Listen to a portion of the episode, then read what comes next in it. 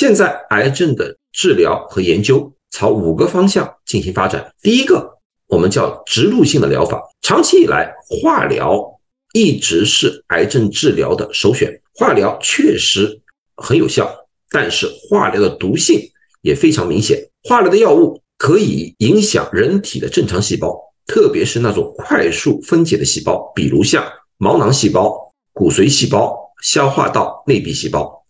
这也就是为什么化疗进行中，患者往往会出现头发掉落、呕吐以及白细胞下降的情况。新的研究侧重于把化疗的药物直接送到癌细胞的里面或者它周围，这样子的话，这些化疗药物可以直接的杀死癌细胞，但是对周围的细胞的影响可以降到最低。这个方法就是用一些特殊的技术。把那个化疗的药物植入到癌细胞里面去，从而避免了这些药物通过血液循环影响人体的其他器官和组织。第二个研究是基因方面的研究。癌症有很多很多种，但是它有一个共同的特点，就是它是从人体的正常细胞里面转变过来的。它的主要机制就是打破了人体正常细胞生长。修复死亡的一个规则，使它的癌细胞可以快速的生长，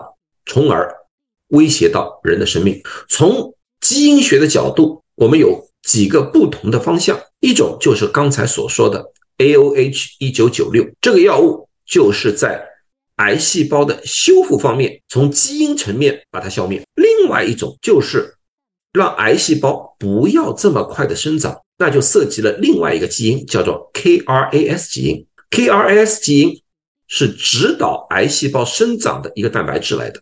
如果我们能够压制它，那么癌细胞就无法快速的生长。大家想一想，如果一个癌细胞需要一百年或者两百年才对人的生命造成威胁的话，我们又何必担心？也就是说，在这种情况之下，癌症。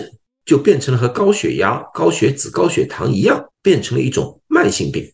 这也就是我们当前最大的一个目标。接下去是一个免疫疗法，我相信大家都听说过叫 CAR-T 疗法，但是 CAR-T 疗法有它的局限性。简单介绍一下 CAR-T 疗法：人的免疫系统有一种细胞叫 T 细胞，T 细胞的本身它是可以消灭癌细胞的，但是癌细胞也非常聪明，它可以反过来。压制住 T 细胞的功能，使 T 细胞无法消灭癌细胞。现在大家研究的方向就是把人体的 T 细胞提取出来，然后进行基因的改良，使这个 T 细胞可以抵挡住癌细胞的反向压制，使 T 细胞重新可以作用在癌细胞上面。如果这个可以成功的话，那么我们就可以用人体自身的免疫功能消灭。更加多的癌细胞。接下去两种侧重于测试。我们知道，癌症越早被检查出来越好，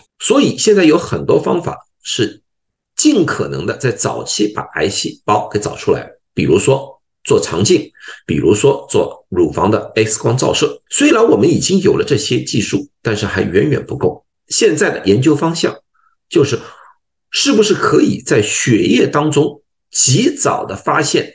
癌细胞的一些遗传物质，使我们尽早的知道某些人体内已经有了癌变。另外一种方法就是用新的扫描技术。我们也知道，最最早期我们用 X 光，后来我们用了 CT，CT 的清晰度比 X 光大了很多，所以我们可以找到一些比较小的癌细胞，及早的治疗。但是这个还不够。因为哪怕使用了 CT，我们发现还是有百分之三十的极其微小的癌细胞无法被找出来。所以在这种扫描技术上面，我们也希望有一个新的突破。我们的医院使用了一种叫 PSMA PET 技术，这个就是专门针对于前列腺癌的，它可以更加精确的找到微小的前列腺癌的细胞，从而制定一些比较。精确的治疗方案，从而减少这类癌症的复发的概率。我相信这个些技术会不断的被开发出来，使我们人类可以越来越早、越来越方便的抵挡各种癌细胞的侵入，从而减少癌细胞对人体的危害。